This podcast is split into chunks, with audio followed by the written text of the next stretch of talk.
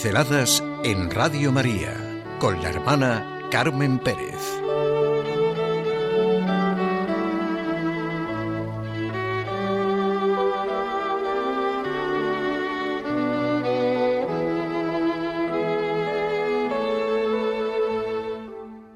La naturaleza, el pueblo y el saber.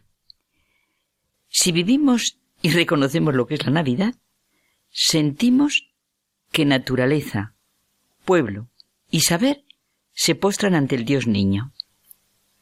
Las plantas y las bestias son la naturaleza, por ejemplo.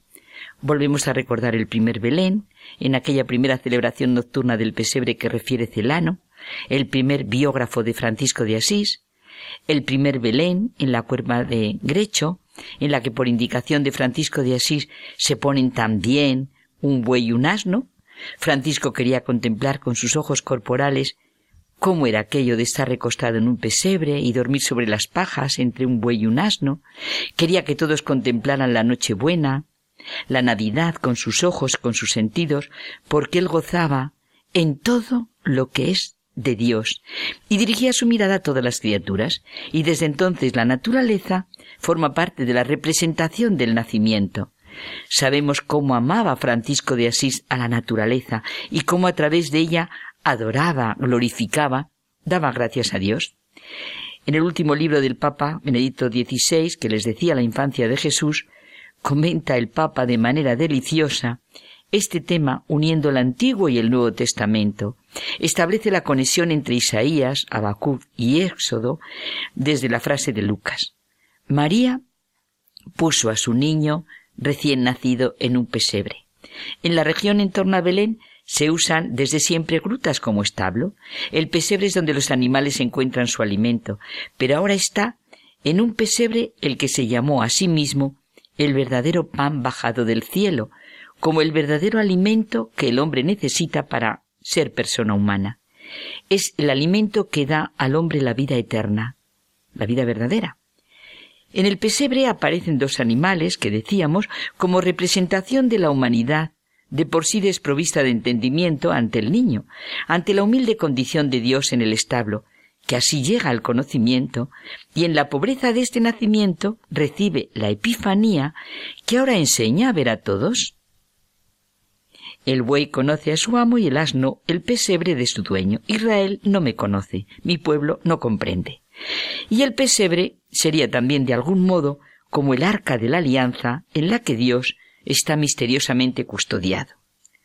Los pastores son el pueblo, ofrecen lo que tienen. El pueblo escogido era nacido de un pueblo engendrado por el pastor de Ur, Abraham, y salvado por el pastor de Madián. Pastores fueron sus primeros reyes, Saúl, David, y en el momento del nacimiento los pastores de Belén son los primeros testigos del gran acontecimiento. Son los pobres, los sencillos, a los que está reservado el acceso al misterio de Dios y que Jesús bendeciría. El Papa Benedicto XVI amplía la reflexión.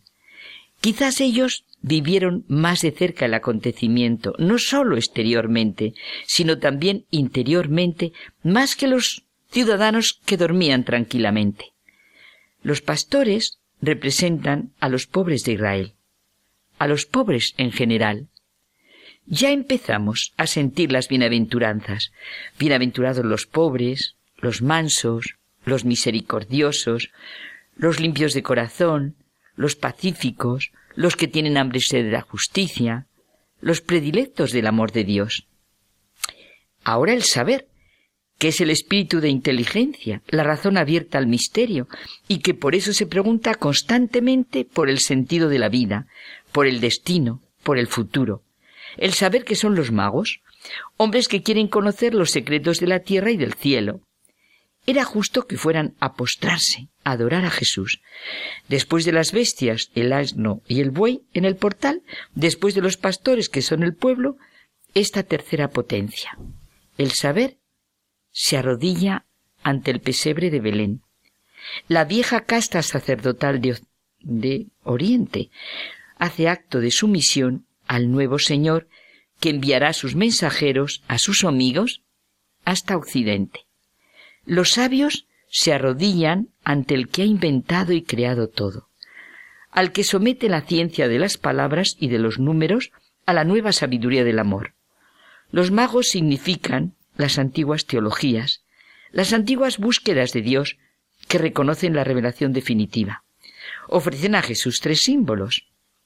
Mirra, oro, incienso. En la historia del arte, de la literatura y de la religión, la de palabras, piedra y pintura que han hecho correr estos tres símbolos. La mirra, sustancia rojiza, aromática, común en Medio Oriente y Somalia. La mirra era uno de los ingredientes de la unción, el perfume de Dios en nosotros. Por eso Dios, tu Dios, te ha ungido con óleo de alegría. Mirra, aloe y casia exhalan todos tus vestidos. Otros recuerdan también que la mirra sirve para embalsamar a los muertos. Cristo será embalsamado al bajarlo de la cruz. La mirra es el símbolo del hombre. El oro, el más precioso de los metales, es el símbolo del rey. Se usaba para utensilios de uso real, para uso del tabernáculo, también para señalar autoridad, como se expresa en la Biblia. En los salmos el Señor pone también en nuestra cabeza una corona de oro, pues reinaremos conjuntamente con Él. Papini lo pone en relación con las palabras de Jesús. Vende lo que posees y dáselo a los pobres. El incienso, preparación de resinas aromáticas y vegetales a las que se añaden aceites de forma que al arder desprenda un humo y olor característico. Sólo los sacerdotes ofrecían a Dios el incienso. Suba mi oración como incienso en tu presencia, rezan los salmos. Y en el Apocalipsis leemos, de la mano del ángel subió a la presencia de Dios el humo del incienso con las oraciones de los santos. El incienso es, pues, el símbolo de Dios. Naturaleza, pueblo y saber se postran ante el Señor. Celebramos la Epifanía, la manifestación del Señor a toda la humanidad. La Epifanía es hoy una realidad actual que tendría que sacudir la conciencia de todos los que son ignorantes, o de los que anhelan y buscan, o de los que no dejan que su corazón se abra al conocimiento, a la grandeza de la realidad de un Dios que se hace hombre y es Dios con nosotros. Son sugerentes los signos que aparecen en toda la iconografía de la Navidad y de la Epifanía. ¿Cómo no sentir la necesidad de reconocer y ver signos que nos guíen en tantos momentos. La manifestación del Dios hecho hombre. Solo necesitamos ojos capaces de ver y corazón capaz de sentir y razón que se abra a toda la realidad.